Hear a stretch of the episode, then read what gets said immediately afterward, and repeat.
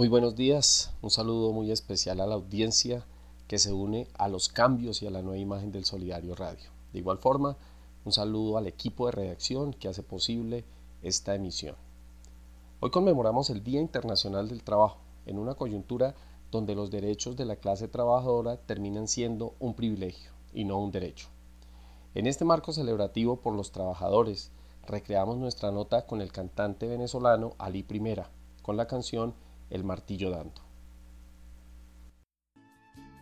Yo le canto al campesino, al obrero y artesano, no se puede ser amigo sin saber darse la mano. Cuando hay conciencia de clase, largo trecho se está ganando cuando hay conciencia de clase, un largo trecho se está ganando. Con el martillo dando, por un limpio futuro. Con el martillo dando, compañero. Que somos más que uno. Con el martillo dando. Y no dejarse dar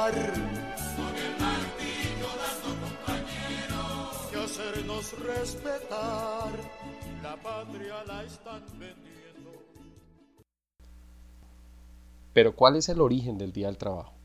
Si bien nos vamos a remontar un poco en la historia, donde en 1886 se produce la masacre de los mártires de Chicago en los Estados Unidos. Termina siendo la ejecución de ocho sindicalistas, trabajadores que dieron su vida por una causa justa. Sus marchas y su voz finalmente eran por los derechos que buscaban la humanización del trabajo de hombres y mujeres sometidos a 16 y 18 horas de trabajo. La escena transcurre cuando Albert Pearsons lidera un movimiento que aglutinó a más de 80.000 obreros, cuyas manifestaciones en simultánea generaron las marchas de la desigualdad sin precedentes en este país del norte.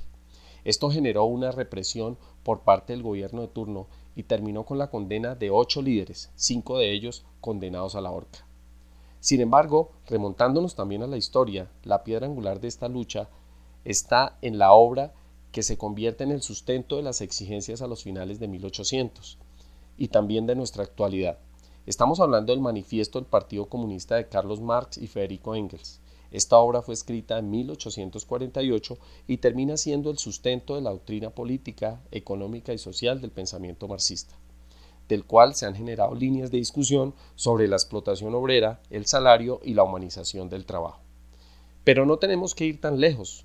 Los sindicatos en Colombia son señalados como un peligro, los líderes sociales desaparecidos y los que siguen su lucha bajo la lupa de la amenaza, que aún así siguen defendiendo la vida y los derechos, en un gobierno donde la impunidad y la justicia cojean pero se caen todo el tiempo. Si bien rechazamos la violencia de todas partes, lo cierto es que el pueblo trabajador colombiano está cansado, enfermo y con hambre. Estamos llegando a unos niveles que se están convirtiendo en un gran estallido social que se ha incubado en el seno de un gobierno ultraderecha que privatizó la salud y convirtió a la educación en cenicienta. Así se cercena de la democracia, desconociendo los derechos vitales de una pobreza extrema que nos duele a todos.